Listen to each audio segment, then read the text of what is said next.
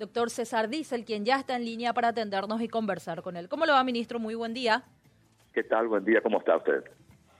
Agradecemos mucho por el contacto y bueno, eh, presidente, queríamos saber resumidas cuentas cómo se pone en marcha este, eh, este proceso eh, inaugurado o, iniciado ayer, concretamente bajo a iniciativa del presidente de la República, pero que se trata de un tema efectivamente de máximo interés para la República. Así es, ¿qué tal? ¿Cómo está? Muy buen día, también. Realmente, sí, efectivamente, fuimos invitados por el presidente de la República. El día de ayer estuvimos este, en su casa charlando un poco al respecto de algo que es de interés de todos, de la ciudadanía, que es el tema de la lucha contra la corrupción. Eh, básicamente, en realidad, la reunión este, al cual asistimos por invitación del presidente eh, fue para escuchar y oír los planes y proyectos eh, relativos a la lucha contra la corrupción, la transparencia, este, a favor de la transparencia y, planes de gobierno que tiene el Ejecutivo. de eso se trató, Benjamín. Entiendo. estábamos comentando, bueno, siempre comentamos el tema, el peso terrible que representa para eh, nuestro país el problema, el flagelo de la corrupción, que no es nuevo, eh, es un problema que viene de mucho tiempo atrás, pero que se ha ido agravando y hoy está presente eh, a nivel público y privado. Obviamente, no hay, no hay corrupción pública si no tuviera su contraparte privada también. Y decíamos, es, un es una bandera que nunca conmovió mucho y sin embargo se están dando cosas eh, interesantes en, este, en esta materia, como por ejemplo este encuentro de eh, presidentes de los tres poderes del Estado para decir, señores, eh, bueno, avancemos en, en, discusiones para ver cómo llevar adelante un, un plan, poner en marcha una política más eficaz y coordinada entre todos los poderes del Estado para hacer frente a este drama, doctor. Sí, así mismo. Este, yo creo que el tema de la corrupción es tan, tan antiguo como el mundo, ¿verdad? O sea, pretender vivir sin corrupción creo que es el ideal, pero eh, lo importante es que lo que ocurra como corrupción no quede impune. Es, esa la, la tarea que tenemos todos, ¿verdad? Eh, eh, en ese sentido, yo creo que otro punto relevante e importante es de que el, el Ejecutivo, que es quien tiene la tarea de administrar el país, de, manejar los, las relaciones internacionales es quien tiene el peso inicial para esta lucha contra la corrupción. Y la reunión de ayer fue para manifestar esa intención eh, y ocuparse como uno de los ejes importantes del gobierno, mantener esta lucha constante y transmitirnos eh, esa intención y desde luego hacernos partícipes en su momento de lo que significa eh, esta, esta tarea. Así que básicamente se trató de, de, eso la reunión, Benjamín. Ministro, decía en su discurso el presidente Santiago Peña, quien tomó primeramente la palabra, él decía de que él solo, por supuesto, no puede combatir contra estos contra estas situaciones que afectan a nuestro país, corrupción, contrabando, narcotráfico y demás. Él decía que debía ser un trabajo en conjunto. Ahora bien, desde el Poder Judicial, ¿cómo acompañan o cómo se puede acompañar esta lucha contra estos flagelos y qué y cuáles son los flagelos justamente que existen en el Poder Judicial para que hoy día lastimosamente estemos hablando de corrupción y como decía Benjamín, no hay corrupción sin el apoyo también de las lastimosamente de las instituciones públicas. Así mismo, no, no, realmente, realmente eh, cada uno está haciendo su tarea en el, área respectiva su función y sus responsabilidades. Eh, yo creo que esto lo que tiende es este, a, establecer una relación, un puente entre todos los poderes eh, y extra poderes como para que este, se reafirme esa, esa labor, esa responsabilidad.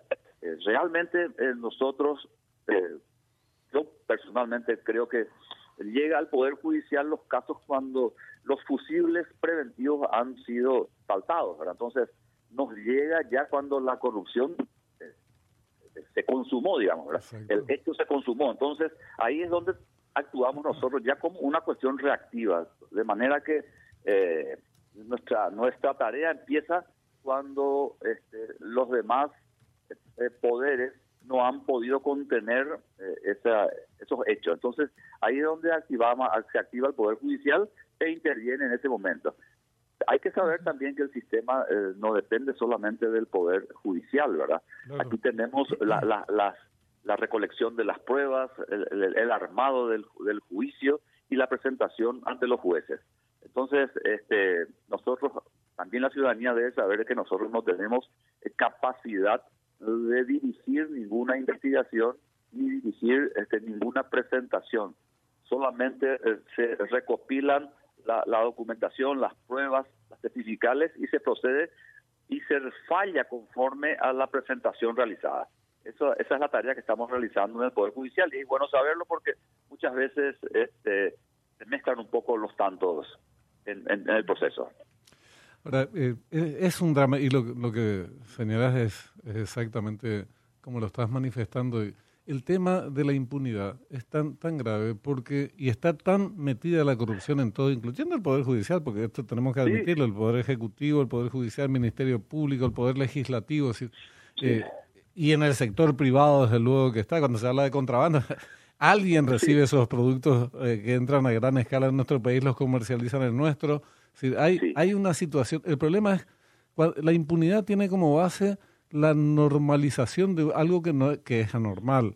Y en nuestro país se normalizó el tema de la corrupción. Por eso es tan bueno que se eh, empiece a intentar revertir eso y a sancionar, porque justamente a sancionar, no es que no se haya sancionado, pero eh, es necesaria una política que con eficacia eh, vaya erradicando estos niveles de impunidad que se asentaron sobre esa base de, la normalización que decía del tema de la corrupción. Y hay, hay ejemplos, vos sabés que estaba mencionando recién, habrá seguido en la elección de Guatemala, la primera vez que un candidato gana en las elecciones con el eje puesto en el combate a la corrupción.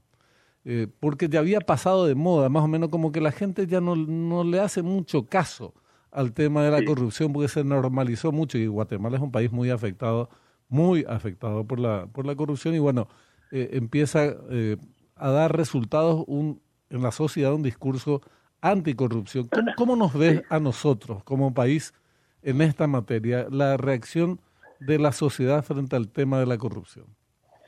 Mire, yo, yo, yo eh, creo que creo que esta, como yo le llamo, esta fotografía de ayer es muy importante. Es muy importante a la interna de cada una de las instituciones y, para, para el exterior porque este, es un llamado de atención a todos de que los tres poderes van a estar este, en consonancia y van a estar de acuerdo en esta lucha contra la corrupción.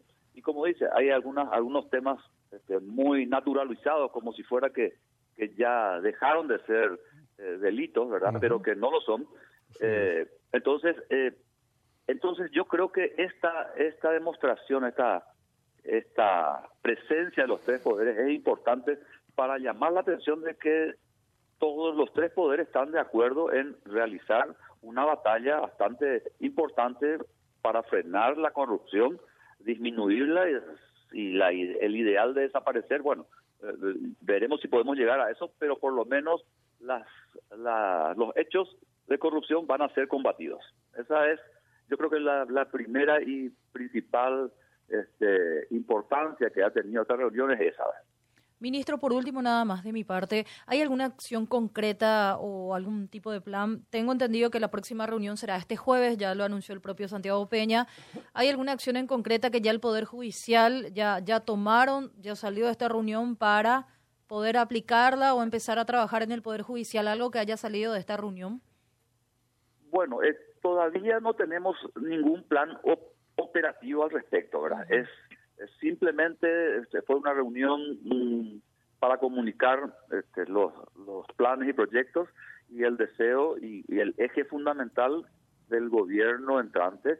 Y, creo que alguno de los extrapoderes va tiene alguna idea al respecto y hará alguna presentación, pero no tengo en concreto nada todavía.